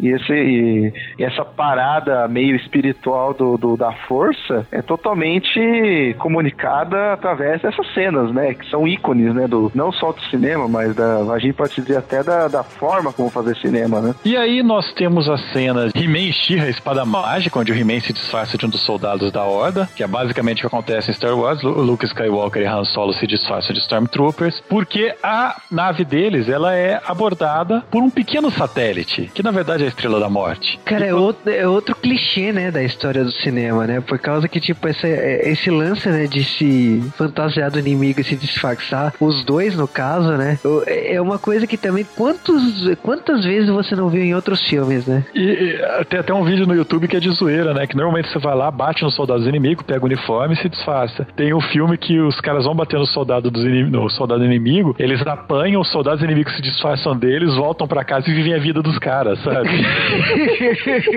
eles têm filhos, não sei o que, é muito foda. né? Eles invadem a Estrela da Morte, é muito fácil, a segurança de uma nave imperial daquele tamanho é uma bunda. E, bom, se bem que, de acordo com eles, não dá pra ver nada através do uniforme do Stormtrooper, né? Porque eles usam a. Ah, entendi. Como não dá pra ver nada, eles têm que usar a força pra atirar. Ah, pena que não é isso, né? Mas. Mas. É uma coisa que eu percebi é que o Império tem um problema pra ver coisas pequenas. se são coisas enormes, eles pegar, ah, tem uma enorme nave na minha frente, beleza. Agora se tem uma pulguinha, a pulguinha eu vou ter problema. Então, se tem gente invadindo meu, meu, minha, minha nave, eu vou ter um super problema pra tirar essa gente da minha frente. Isso vai aparecer de novo no filme. Cara, é engraçado que, tipo assim, eles se disfarçam, eles, eles xeretam onde tá, eles conseguem a Precisa Leia facilmente. E aí, tipo assim, começa uma fuga. E na hora de fugir pra, pra se esconder do que tá acontecendo ali, eles caem no lixo. Por que não? Por que não teria um compactador gigante de lixo? E outra, não, outra vez, né? Uma cena que, tipo assim, você vê uma cena dessa do lixo. Então, vamos, vamos, vamos ser sinceros uma coisa, a gente tá demorando pra falar isso no, no G-Wave de Star Wars, mas esse, esse G-Wave tem um motivo simples. A gente zoa dos efeitos especiais, a gente zoa dos clichês, a gente zoa disso. Porém, porém, tem uma coisa muito foda de Star Wars que a gente não citou até agora. Esses clichês, eles não eram um bando de clichê que George Lucas colocou no filme dele. Esses clichês são coisas que apareceram em Star Wars e foram copiados à exaustão. Eles basicamente só chegaram ao grande conhecimento do grande público, eles não foram criados por George Lucas, a maioria, eles só chegaram ao grande público por causa de Star Wars. Não é que Star Wars é um grande clichê, não, Star Wars criou essa porra de todos esses clichês, caralho. Star Wars foi o primeiro, o resto tá copiando, é clichê depois de Star Wars. Não, mas é, a gente tá zoando exatamente isso. A gente tá contando uma história que você fala assim, porra, mas eu já vi isso em mil e outros lugares. Mas é aqui. É aqui, surgiu aqui. Então esse, esse que é o original, não é o clichê, tá? Então, quando vocês falarem que não gostam de Star Wars porque é um clichêzão, pensem nisso, pensem nas criancinhas. Agora, a gente tá falando da cena do lixo, né? Que é a cena que eles se escondem, cai no lixo, aí tem, tem alguma coisa debaixo do lixo. A parede comprimindo tal. Tipo, tudo, tudo coisa, tipo, milhares de vezes vistas, né? Essa cena, na verdade, ela serviu para ver a Leia molhada. Opa! Mas, é, basicamente, você tem, eles conseguem fugir com a ajuda do R2-D2 e do C3PO em cenas típicas do George Lucas. O George Lucas, ele é um roteiro é, último momentista, sabe? Que a, o problema só vai resolver, ser resolvido no último momento. Você tem, então, a fuga, né? Eles conseguem no último instante, o R2-D2 e o C3PO salvam eles, eles conseguem se juntar, indo pra Millennium Falcon. Nesse meio tempo, o Obi-Wan, ele tava andando, andando por aí, um velho safado andando pela nave, já que ele é Jedi, ele fica invisível, até pros robôs, eu imagino, né? Ele tá indo lá desligar o raio trator. Que, cara, a Estrela da Morte, ela é um pesadelo de engenharia, né? Porque não faz sentido nada nela. Tudo, tudo em pontes, sem corrimões, sabe? Sem apoio, sem parapeito, nada. Tudo jogado quedas infinitas para todos os lados. Então, justo, né? E eu tive uma pergunta: para que lado é a gravidade da Estrela da Morte, cara?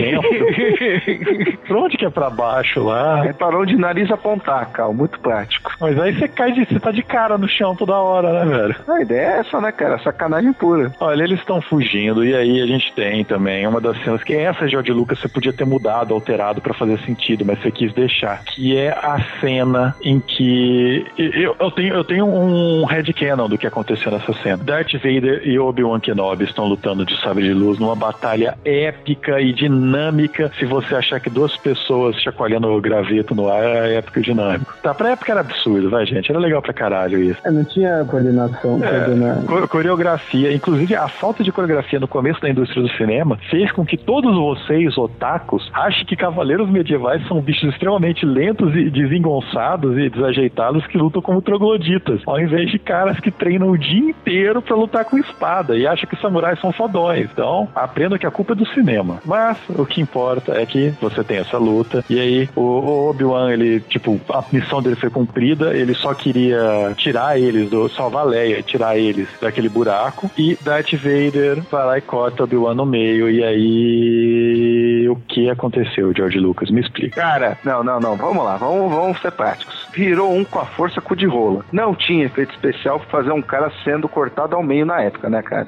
Tinha, tinha, tinha. Você não lembra no bar? Ele corta, corta lá o cara no meio, porra, velho. Caraca, eu vou te dar um tapa na orelha, caralho. Puta que pariu. Não, a cena do bar é nojenta e, não, sinceramente não tem nada de sensacional naquela ali, não. De cortar o braço e. Não, mas já dava pra fazer, caramba. É. A minha vida. O que, que o, do que, que o cara tava. O que, que o Obi-Wan tava falando se o Darth Vader acertasse ele? Se ele você ia... construir, eles virão. Hã? Nossa! Puta que referência! Quanto mais idiota, melhor foi essa, cara.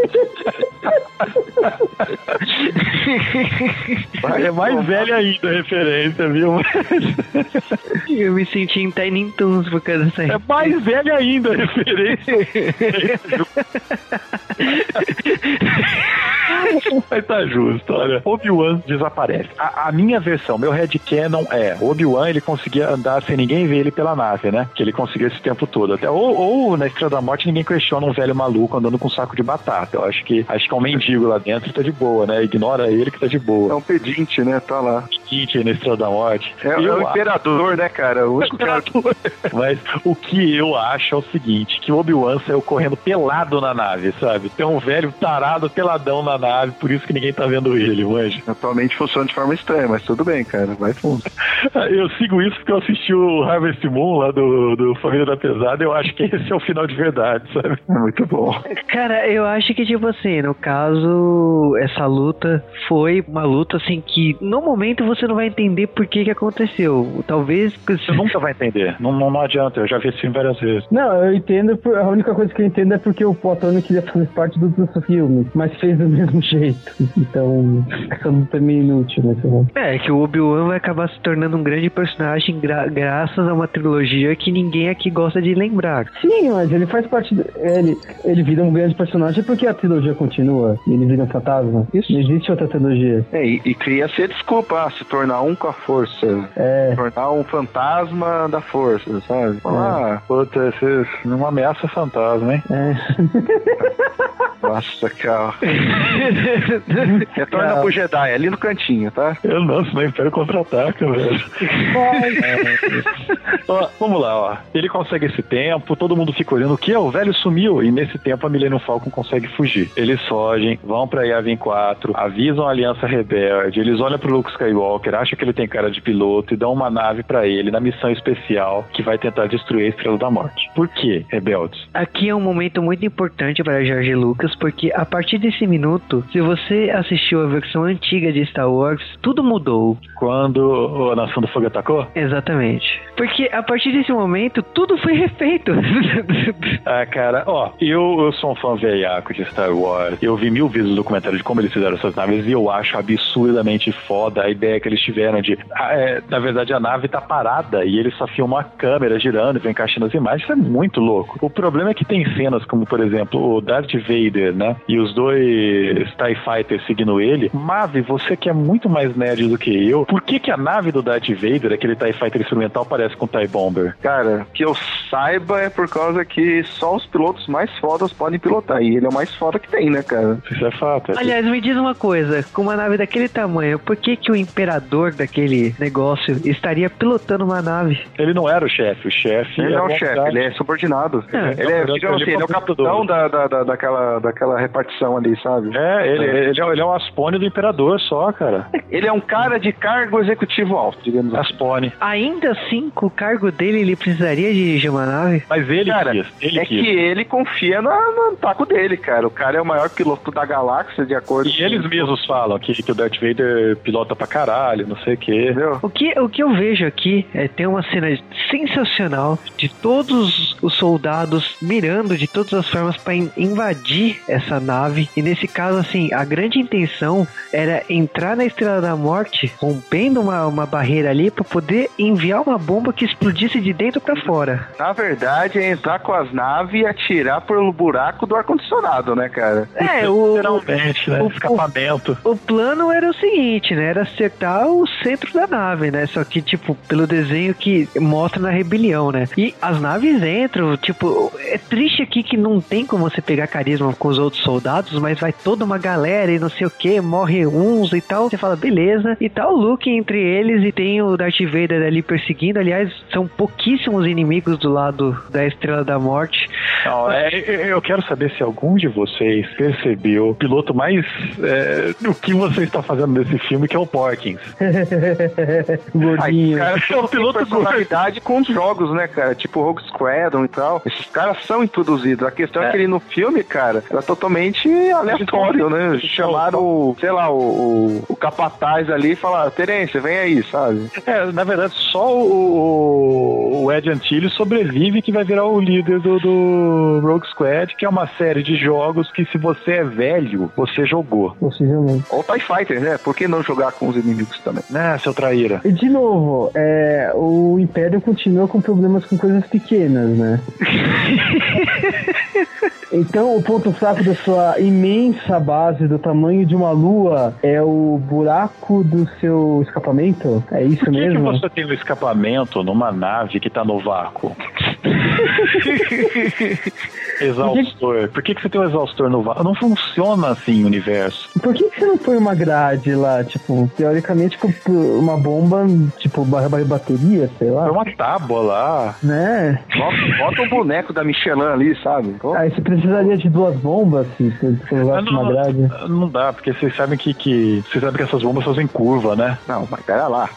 Eram mísseis teleguiados, nessa época era aceitável, porra. Os mísseis teleguiados e aqueles lindos computadores dos anos 70, né, cara? Com aquelas imagens de. Computadores da onde a sombra do É, cenário é da nave, né? É basicamente um Vectrix, né? Em cada, em cada, com cada nave tinha um Vectrix. A tecnologia de ponta dos 70. Do Cara, mas espaço. a gente fica zoando essa cena, mas realmente ela é muito foda. A escala dela é absurda, é muito bonita pra. Cara, o movimento de câmera é, é animal nessa cena, cara. Tipo, você se sente que você tá dentro da nave, sabe? Em E- primeira pessoa e manobrando dentro da- do corredor, né? Eu acho que a cena que os pilotos estão conversando, que vai, tipo, ah, sei lá, o momento Star Fox do jogo, que, tipo, aparece a cara do piloto, ele falando. Cara, isso foi a primeira vez que teve no cinema e é muito legal. Você não sabe quem são aqueles pilotos, eles surgiram do nada, eles deixaram o Luke entrar porque sim. E eu, eu acho que era o esquadrão, esquadrão suicida, né, velho? Eles eram os únicos caras que sabiam que eu morrer e toparam ir, né? Esquadrão Zequinha, porque sim. É. E eles vão pra morte. E nesse tempo o Han Solo, ele meio que largou, né? Porque o Han Solo, ele, ele tá sendo um grande filho da puta o tempo todo. Ele só aceita salvar Leia por causa de dinheiro. Galera, a gente tá pulando vários detalhes do filme, porque se você não viu Star Wars, o problema é teu e da tua vida, né? O que tá de errado com ela. E nesse momento ele resolve, tipo, ah, será que eu, eu não vou ajudar vocês porque eu só vim pegar o meu dinheiro e tô indo embora, né? E aí depois, no meio dessa briga, você tem que todo mundo que tinha os, os mísseis que tava tentando ir lá no Esquadrão Vermelho, eles não conseguem de maneira alguma. Eles vão morrendo porque o Império, o Império, sei lá, tá, tá de boa pra destruir naves. Inclusive, a Academia de Tiro Imperial deve ser um lugar muito legal, né? Eles não fazem teste de miopia lá. Qualquer pessoa que, que tenha braços ou não eh, pode pegar um rifle e atirar. É, não vai acertar mesmo. Vocês- vocês- E vocês notaram isso em Star Wars? Que os caras começam a atirar, dão uma salva de tiros, tá, tá, tá, tá. Eles são a elite do universo. Eles não acertam um tiro, nem a queimar-roupa. Ninguém em Star Wars que é bonzinho morre com um tiro. É, mas é porque o teste era sem a armadura. Ah, mas em armadura eles acertam. Mas É o- sério, é sério. Tem uma hora que tá o Luke e o Han Solo, duas pessoas, tipo, o Han Solo tudo bem, ele é um matador e tal, mas o Luke nunca deve ter pego um blaster na vida, numa sala cheia de soldados do Império armados e canhões automáticos, e eles, os dois, mais, mais o, Tony Ramos, conseguem destruir tudo, matar todos. Olha, três cara, se o, segundos. se o Han Solo pode falar pros caras, olha, deixa que eu cuido disso, sai correndo atrás de dois Stormtroopers, e de repente ele breca a corrida, E dá meia volta. correndo, gritando, porque tá vindo uma legião atrás dele, cara, eu aceito qualquer coisa, cara. É, são. Tipo, essas piadas são, pagam o filme, sabe? Eu rio disso demais.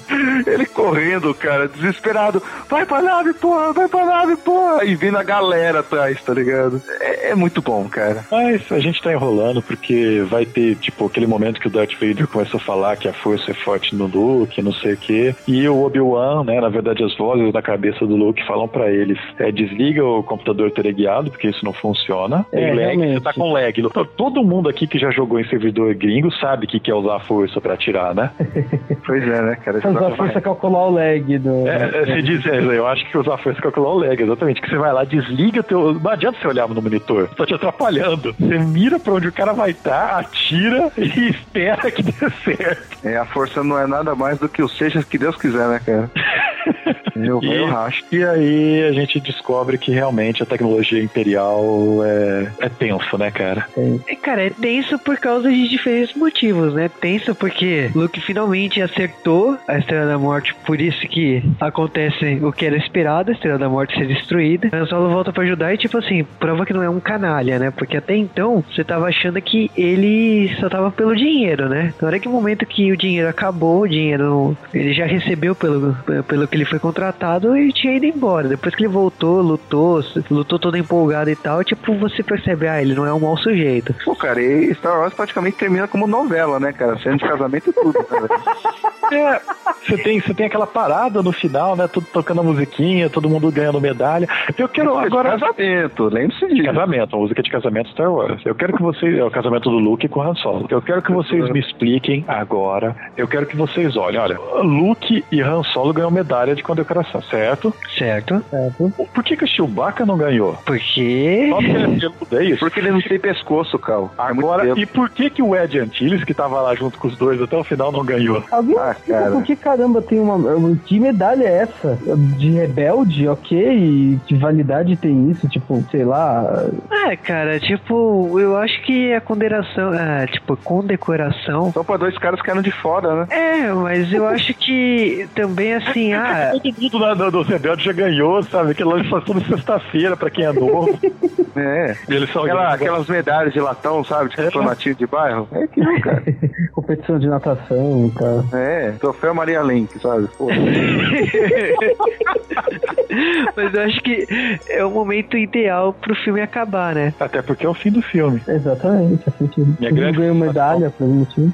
medalha, medalha, medalha. Minha grande frustração em Star Wars é eles não terem feito os créditos subirem em- igualzinho a entrada do filme, sabe? Não, é uma nova apresentação em PowerPoint, tá ligado? A minha grande frustração é não ter o Yoda. Ah, isso deixa o próximo filme.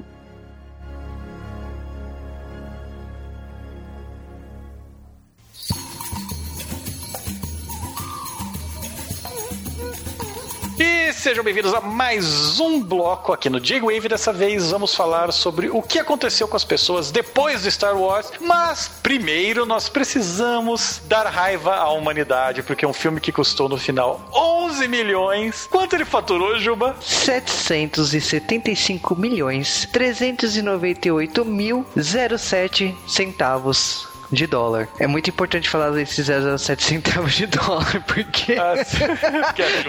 Galera, um filme que custou 11 milhões e, tipo, faturou quase 800 mil dólares. Esse filme, ele se pagou 71 vezes. chupa Crepúsculo. Chupa todo mundo, cara. Ninguém consegue Não, porque fazer isso. na história do G-Wave, o filme mais lucrativo da história do G-Wave até então era Crepúsculo. Graças a gente tá fazendo Star Wars. Então, da história do G-Wave, a partir de agora, Star Wars é o filme mais lucrativo. E sim, Star Wars é o filme mais lucrativo da história. Então, a partir de agora, não tem nenhum filme que consegue competir com um lucro desse tamanho. 11 milhões de dólares, eles faturaram 775 milhões. Tipo, você já imaginou quantas vezes foram multiplicados o lucro? E tá, tá dando dinheiro até hoje. Porque toda vez o George Lucas relança. Então, tipo, ano passado teve o relançamento em Blu-ray. E, tipo, ainda tá contando o faturamento. Então a gente não sabe quanto de dinheiro Star Wars ainda está gerando. Na verdade, é estimado que esse filme já tenha lucrado mais de 3 bilhões a, a convertendo os valores e tudo mais. Mas tá que pariu, né? E, obviamente, se esse filme foi tão lucrativo e gerou uma sequência, e gerou até especiais de Natal, desenhos animados, jogos de videogames, ele gerou tudo! Obviamente, então, os atores se deram muito bem na sua vida. Por exemplo, o Harrison Ford, como todo mundo sabe, se deu bem pra caramba. E odeia que lembrem que ele é o Han Solo. Pra variar. Aliás, ele odeia que ele lembre que ele é qualquer papel, né? O Harrison Ford é um cara que, ah, não gosta de ser lembrado de ser Indiana Jones, o Han Solo, mas ele tá aí, né? E tipo, ele falou que vai voltar, né? Agora vamos ver, né? É, e Carrie Fisher. Não, Nossa, não. Ouçam Loverboy, J-Wave. Vamos lá. Cara, a Carrie Fisher só tinha feito um filme antes, que é Shampoo, e E ficou por isso, né? Sabe, ela fez Irmãos Caras de Pau. Aliás, ela gosta muito de fazer freira, porque ela faz freira em As Panteras, em 2003, e depois ela, ela já tinha feito freira antes no Império do Besterol, que é o filme do Jay Silent Bob em 2001. Então ela adora fazer freira também. A carreira dela afundou. é, nós sabemos que ela teve uma história triste, que ela se jogou para as as drogas e pra bebida. Então, tipo, ela teve um, um problema horrível na década de 80, depois do Star Wars, na década de 90 e demorou para se reerguer, tá se reerguendo agora graças a personal trainer para fazer o próximo Star Wars, né? Mas Mark Hamill, ele tem uma carreira estranha porque Mark Hamill no cinema morreu depois de Star Wars também, porque a gente vai explicar depois, mas Mark Hamill, ele era um galã, o novo galã da geração, e aí tudo mudou quando a Nação do Fogo atacou. Lembra dessa frase, ela vai voltar. Porque ele sofreu um acidente e deixou de ser galã. A questão é que ele deixou de ser galã durante Star Wars, né? É, isso que é o foda. Porra, né? Mas tudo bem. E a carreira dele meio que morreu. Depois disso, ele passou a fazer filmes secundários, ele não conseguiu fazer nada, até ele descobriu o super talento dele, que era não ser vilão do, do seriado The Flash, mas ser dublador, fazer vozes, né? E, cara, Mark Hamill, ele fez o que é, na minha opinião, o melhor Coringa ever, ponto. Chupa Heath Ledger. A questão é o seguinte: em 1992 ele entrou no elenco de Batman Animated Series que fez o Coringa e, tipo, ficou pra história. O Coringa dele tá até hoje aí. Se você joga Batman, sabe que a voz do Coringa é dele. Então, o, o papel da vida dele não é Luke Skywalker. O papel dele é Coringa. É, o, o melhor papel dele. E depois disso ele fez também o, o Ozai, o Senhor do Fogo, da Nação do Fogo em Avatar. Então, porra. A carreira dele como dublador é excelente e ele manda muito. Ele também fez uma carreirinha nos jogos, né? Ele faz muitas papéis em jogos, muitas vozes em jogos e até na série do Rogue Squad, ele faz o próprio Luke Skywalker, ele na década de 90 inteira ele continuou com esse papel. Então, tipo, da carreira dele, no ponto de vista nerd, ele ainda fez algumas coisas nerds, mas do ponto de vista de carreira, ele se ferrou muito. Mas eu acho, continuo achando que ele é um excelente ator para coisas nerds. Os outros atores desse filme ou só fizeram Star Wars na sua vida ou morreram. Alguns morreram devido à idade. Vai lembrar que esse filme tem 300 anos e o Alec Guinness já não era um jovem quando ele fez o papel do Obi-Wan Kenobi. Sim, ele era um grande ator, tipo, e veio a falecer em 2000, mas ele já era velho né, em Star Wars. E uma coisa legal é que o George Lucas, ele gosta de reutilizar os mesmos atores para os mesmos papéis. Então, mesmo sendo totalmente feito em CG os novos Star Wars, que a gente sabe que não existe, que aquilo nunca existiu, ele realmente usa esses pobres atores, até porque o salário deles é mais barato do que qualquer coisa, né? Mas uma coisa que vocês devem estar se perguntando é como que foi Star Wars na época de estrear nos cinemas. E tem aqui um fato curioso que, tipo, o filme seria considerado um fracasso. Ele teria uma estreia só em 40 salas nos Estados Unidos. Acabou que, tipo, todos aqueles trailers que criaram uma expectativa do público que o filme acabou atrasando seis meses. Aconteceu que quando o filme chegou nos cinemas, ele fez aquela legião de fãs, ele criou criou o burburinho, ele criou aquele barulho, aquela festa que foi um evento inédito. E esse evento não foi uma coisa que só aconteceu nos Estados Unidos. O evento de lançamento de Star Wars aconteceu no mundo inteiro. No Brasil, inclusive, quando o filme estreou aqui, o filme estreou em looping. Tipo, ele ficou passando durante um ano. Porque naquela época não era normal grandes produções serem exibidas o tempo todo nos cinemas. E o Star Wars é um filme que se tornou um ícone e que era um motivo de reunir a família, de reunir os amigos foi quando começou a surgir essa ideia de as pessoas irem fantasiadas, os personagens na, na camiseta, os, e as pessoas comprarem. Foi o, o mar, a gente pode dizer que o marketing moderno da história do cinema veio daí. Todo sucesso derivado de filmes de sucesso, de camisetas, discos, bonecos, até até uma história interessante dos bonecos de Star Wars que eles têm um problema de deformação e tipo tem gente que tira foto mostrando como que os bonecos envelheceram com o tempo um diferente do outro. Tipo, os bonecos é engraçado falar que o George Lucas fez um contrato com empresa de brinquedo e os caras acharam que ia vender, tipo, mil bonecos. E os bonecos esgotaram antes deles colocarem nas lojas, sabe? Então eles fizeram a primeira vez na história da humanidade uma coisa que é: olha, vocês vão comprar, mas nós ainda não temos o produto. E quando chegar, nós entregamos para vocês. Hoje isso chama pré-venda. Bastante comum hoje em dia, inclusive. Mas eu acho que assim, o Star Wars, ele criou essa festa, ele criou também a ideia de trazer personagens pra calçada da fama. Tem muitos documentários de Star Wars da época mostrando Darth Vader com os pés na calçada da fama, o R2D2, o C3PO. Então, essa ideia. E também documentários, making off, com os personagens narrando como eles mesmos tivessem filmado e tal. Então, tem muita coisa que Star Wars trouxe pra nossa história que tá aí. E bom, como vocês sabem que todo filme que é um sucesso tem seus méritos e ganha prêmios com isso. E o maior símbolo da história do cinema é o Oscar. E nesse caso aqui, ele ganhou sete Oscars, sendo que 11 11 indicações para academia. E nesse caso aqui ele ganhou Oscar como melhor direção de arte, melhor figurino, melhores efeitos especiais, melhor edição, melhor trilha sonora, melhor som. Também ganhou um Oscar especial para o Ben Burt, que é responsável pelos efeitos sonoros do filme, e foi indicado para melhor filme, melhor diretor, melhor ator coadjuvante e melhor roteiro original. Ele também ganhou em, melhor trilha sonora no, no Globo de Ouro. Ele ganhou em duas categorias no BAFTA e o John Williams ganhou todos os prêmios do ano de melhor trilha sonora em todo o universo. E a MTV falou que o Chewbacca é o melhor personagem do universo. Mas Ah. acho que ninguém liga pra isso, né? É, ninguém liga porque a MTV fala, né? Você tá dizendo, né?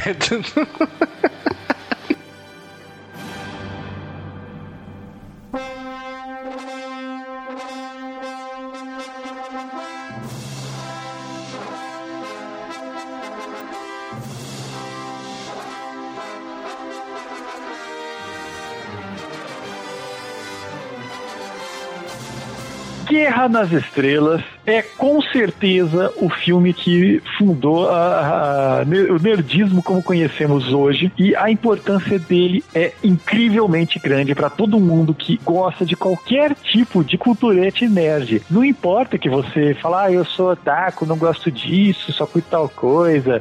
Você está errado, porque tudo isso veio de Star Wars, tá? Então, é, é- acho que foi a obra que mais influenciou de longe qualquer coisa que a gente conhece do mundo nerd. Foi a obra que tudo que ela fez, tudo que tem em Star Wars virou clichê. Então, é, eu acho que a responsabilidade que essa série tem de ter basicamente fundado a indústria dos efeitos especiais, de ter dado um passo gigante na computação gráfica que foi surgir depois por causa dos efeitos especiais. Então, galera, Star Wars é uma obrigação de assistir. E tudo bem, o filme, talvez hoje, você que é moleque novo, que, que nasceu depois dos anos 90 ou algo assim, né, que nunca viu Goonies, você pode achar que Star Wars é um filme lento. E você pode preferir a trilogia nova. E se você prefere a trilogia nova, a trilogia antiga de Star Wars, eu quero dizer que você está completamente errado com o que você está fazendo com a tua vida. Você está se estragando. Cara, e, e assim, na boa, o cinema só é o cinema que a gente conhece hoje por causa dessa porra de filme, por causa que através dele surgiu a indústria Light Magic, cara. Sim, mas a, a forma de contar a história, se você parar pra pensar. Tudo, tanto em tecnologia quanto forma de contar a história. É, não, o primeiro blockbuster foi dois anos antes, o primeiro blockbuster da história, dois anos antes, Tubarão, que feito pelos mesmos caras, por acaso, né? Então, tipo, é, é questão de dois anos de Tubarão, você tá saindo esse blockbuster, e ele foi, tipo, o maior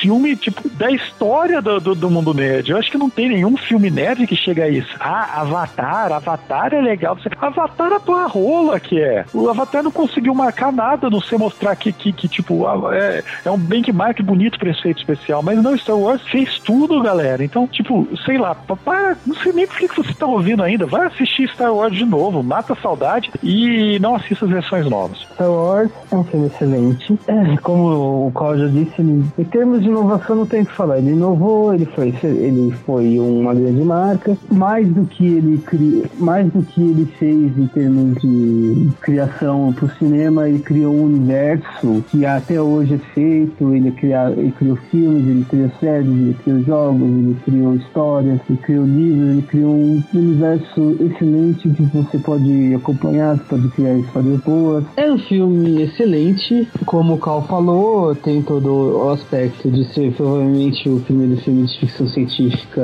Ele introduziu várias coisas no cinema e é um filme excelente. Tem as suas coisas que hoje em dia você olha pra trás e fala, nossa, que coisa engraçada que aconteceu. Mas mesmo se você não levar em conta que é um filme dos anos 70, é um filme excelente, é muito legal de se ver, e gerou continuações, gerou um, um universo de filmes, de livros, de jogos, de mangás, de todos os produtos, todas as histórias boas, histórias não tão boas, histórias péssimas. Um universo muito legal, um universo com fãs muito obsessivos, mas interessantes, e uma coisa muito divertida e eu gosto bastante. E eu acho bem divertida também. E a coisa principal que eu não gosto no primeiro filme é o, a necessidade do George Lucas de tirar toda a magia do cinema dos anos 70, dos efeitos especiais dos anos 70 e colocar CGs que ficam tão fora do filme dos anos 70. Isso me incomoda bastante porque se tira a magia, a coisa dos efeitos dos anos 70. É como colocar CG em Blade Runner, né, cara? É, exato. Ou, ou, aquela polêmica da época dos anos 90 de colorir os filmes preto e branco. Isso, é, é você querer botar coisa digital num filme que é obviamente analógico, né? Guerra nas Estrelas, cara, marcou e ainda é, tá tatuado, né, na, na, na, na indústria do cinema, na, na indústria de negócios que virou o cinema, porque, porra, é mais do que uma história, um épico, é mais do que um filme, é, pô, os caras revolucionaram tudo que é em matéria de merchandising, que é em matéria de, da indústria mesmo, de faturar, é, faturar com, com, com blockbuster, faturar com, com, com produtos, faturar com franquias, faturar com o universo expandido, que, porra, cara, o universo expandido de Star Wars, quem nunca viu pode investir porque vale a pena. A questão, ah, tem muita merda, sim, cara, mas qualquer coisa que é expandida, obviamente vai ter coisa ruim, mas tem muita coisa boa que merece ser consumida. Só que, infelizmente, como o, os filmes são que, que mais tocam né, na, no coração dos fãs. Infelizmente, às, às vezes, né, as melhores obras não, não, são passadas do papel para o cinema. Então a gente, pô, essa trilogia clássica aí foi feita com, com roda de pedra, sabe? Um negócio totalmente analógico, totalmente feito com caras que se interessavam em fazer cinema como cinema e não como negócio, né? Aí você pega a trilogia nova e você vê a cagada que, que vira, né? Só porque os caras são gananciosos. Então quem quer ver filme bom, roots mesmo, que não tem nenhum laço de sujeira, de ganância, né? Os caras fizeram esse filme, o primeiro, o, o segundo e o terceiro da primeira trilogia, com carinho mesmo, cara. Então, quem quiser assistir, assista, mas sempre sem botar em ótica aquele negócio, ah, mas é da década de 70, é feio,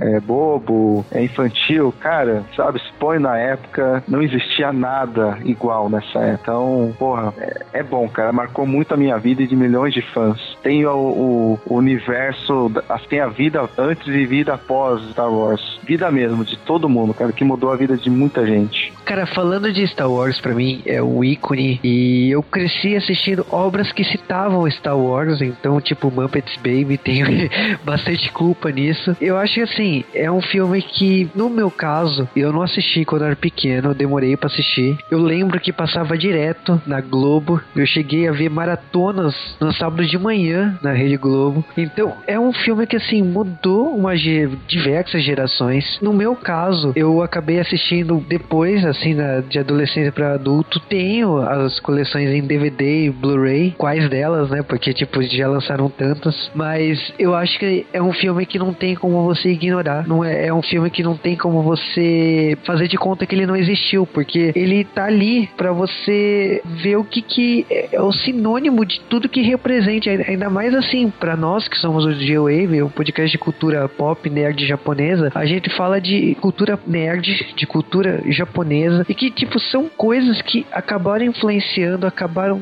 se tornando sinônimos do nosso trabalho aqui, que acabaram girando o nosso trabalho aqui no, no G-Wave. É impossível não remeter a Star Wars. Então, tipo, quando a gente faz um podcast especial aqui do, do primeiro filme de uma trilogia clássica, depois teve uma trilogia não tão boa assim, e vai ter uma outra trilogia, a gente tá falando de Star Wars, assim, é o filme que é o ícone de muita gente, é um ícone que, tipo, para mim representa muito como personagem, como os personagens, como história, como efeitos especiais. É uma história que, assim, influencia de uma forma imensurável. Você vai encontrar Star Wars em tudo. Você pode zoar e falar assim, ah, é mentira isso aí. Cara, você assiste Cavaleiro Zodíaco, você vai ver Mestre Ancião aí. E Mestre Ancião é baseado em quê? Você vai assistir quantas outras obras aí, seja japonesas, brasileiras, japonesas, coreanas ou escambau, que não teve inspiração em Star Wars. Então, eu acho que assim, uh, o G-Wave dessa semana, o G-Wave de 150 edições, fechar com Star Wars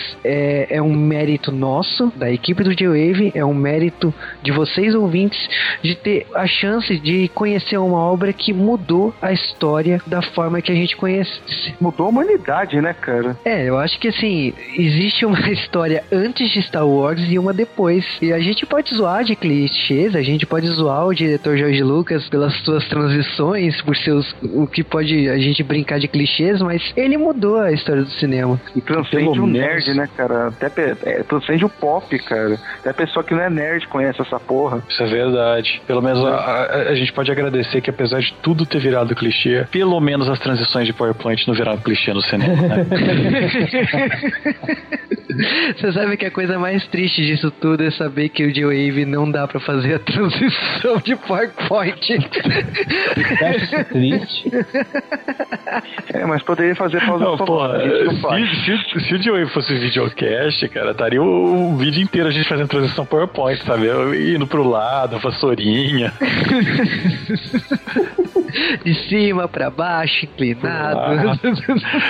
Se ele tivesse mais Graças efeito, Deus- ele ia fazer aqueles outros efeitos, sabe? Quebrar a imagem, sabe? Graças a Deus que nem todas as tendências do Star Wars viraram mundiais, né, cara? Imagina se o Chewbacca virasse padrão entre as mulheres, cara. Anos 70. Yeah, baby, yeah. Nossa senhora. Imagina irmão beijando irmã toda hora. Assim. Bem, muito nerd virou tendência, né, cara? Mão peluda pra caralho, né?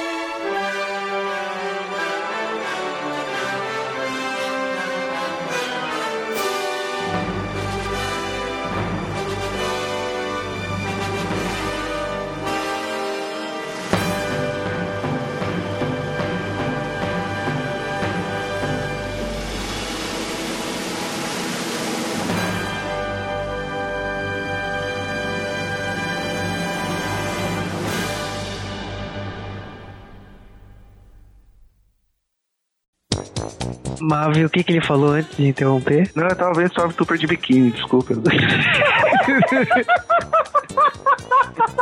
É verdade, eu mandei a foto.